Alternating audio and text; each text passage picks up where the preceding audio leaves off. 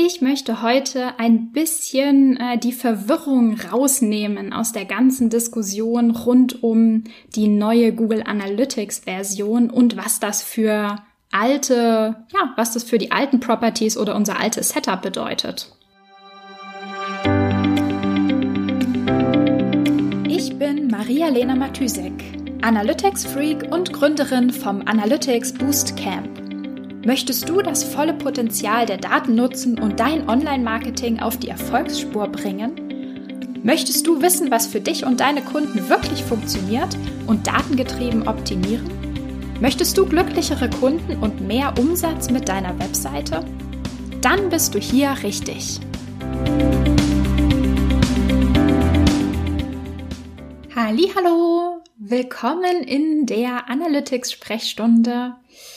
Ich habe heute eine ganze Menge an, ich weiß nicht, an, an Verwirrung oder an Halbwahrheiten rund um die neue Google Analytics Version, also rund um Google Analytics 4 oder Analytics for Properties ähm, mitbekommen, dass ich mir dachte, ich nutze diese diensttägliche Episode einfach mal, um vielleicht ein bisschen mehr Klarheit zu schaffen also erstmal, ähm, also ich habe heute ein paar Mal gelesen, dass ähm, viele verwirrt sind und also, ja, wie sagt man? Viele sind verwirrt oder abgeschreckt oder verunsichert, ähm, ob der Tatsache oder der vermeintlichen Tatsache, dass man in Google Analytics, wenn man eine neue Property erstellt, also eine neue Property anlegen möchte, nur noch Properties in dem neuen Format, also nur noch Analytics for Property, Properties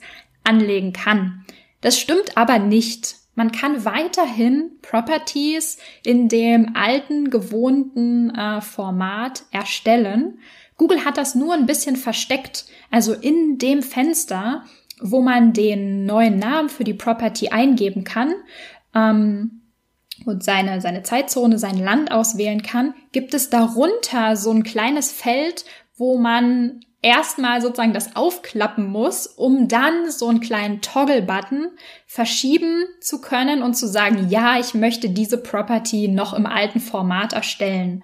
Das funktioniert immer noch. Google versteckt es jetzt nur ein bisschen, weil die natürlich ähm, wollen, dass wir alle als Analytics-Nutzer möglichst schnell auf die neue, ja, auf die neue Version umsteigen. Ähm, und es stimmt auch, dass, äh, dass sozusagen, also wir werden jetzt nicht sofort gezwungen, alles ab sofort ähm, ab jetzt immediately auf die neue Version oder auf die, das neue Format umzuziehen. Aber ähm, natürlich wird Google oder wird Google Analytics in dem alten Format viele Features jetzt nicht mehr weiterentwickeln oder keine Features mehr weiterentwickeln. Alles, was jetzt entwickelt wird, fokussiert sich halt auf dieses neue, auf Google Analytics 4 for Properties. Und deswegen versucht uns Google natürlich so ein bisschen zu äh, schubsen und so den kleinen Nudge zu geben, ähm, dass wir das, dass wir die, dass wir das neue Format nutzen. Und also ich habe ja äh, schon mal eine Podcast-Episode dazu aufgenommen, wie ich das äh, Setup gemacht habe für, ähm, für eine parallel laufende Property im neuen Format. Also ich habe meine bestehenden Properties nicht konvertiert, nicht äh, gelöscht oder lasse die jetzt nicht leer laufen. Ich benutze weiterhin ähm, meine bestehenden alten Properties weiter, um produktiv mit den, mit den Daten zu arbeiten, habe mir aber parallel noch ähm, eine, eine weitere, sozusagen eine zusätzliche Property im neuen Format, also im Analytics 4 Format erstellt, um mich damit vertraut zu machen und zu gucken, wie es läuft und natürlich auch, um dir ein paar Einblicke zu geben.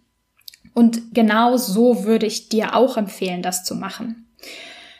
Genau. Also, mein größtes Anliegen war, war so ein bisschen die, die Verwirrung rauszunehmen, ähm, dass äh, in Google Analytics jetzt nichts mehr so funktioniert wie früher und dass wir die alten Daten nicht mehr nutzen können oder auch keine neuen Properties mehr erstellen können. Das stimmt nicht.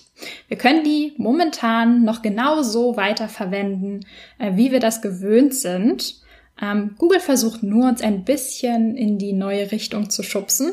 Und ähm, das möchte ich natürlich auch keineswegs ausbremsen hier, sondern ähm, ich schaue mir das neugierig an und arbeite damit und ähm, gucke, was ist anders, was ist besser. Ähm, ich persönlich versuche mir natürlich möglichst viele Use Cases abzubilden, um zu schauen, für wann und für wen ähm, würde ich was, wann, wie, in welchem Setup empfehlen und natürlich dann auch so aufbauen. Und wem würde ich sagen, mach das lieber anders oder warte damit noch.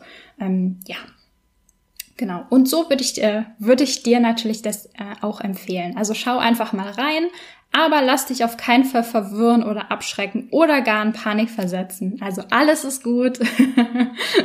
die ganze Welt wurde noch nicht, die ganze Analytics-Welt wurde noch nicht auf den Kopf gestellt. Es wird dauern und es wird ein längerer Prozess sein.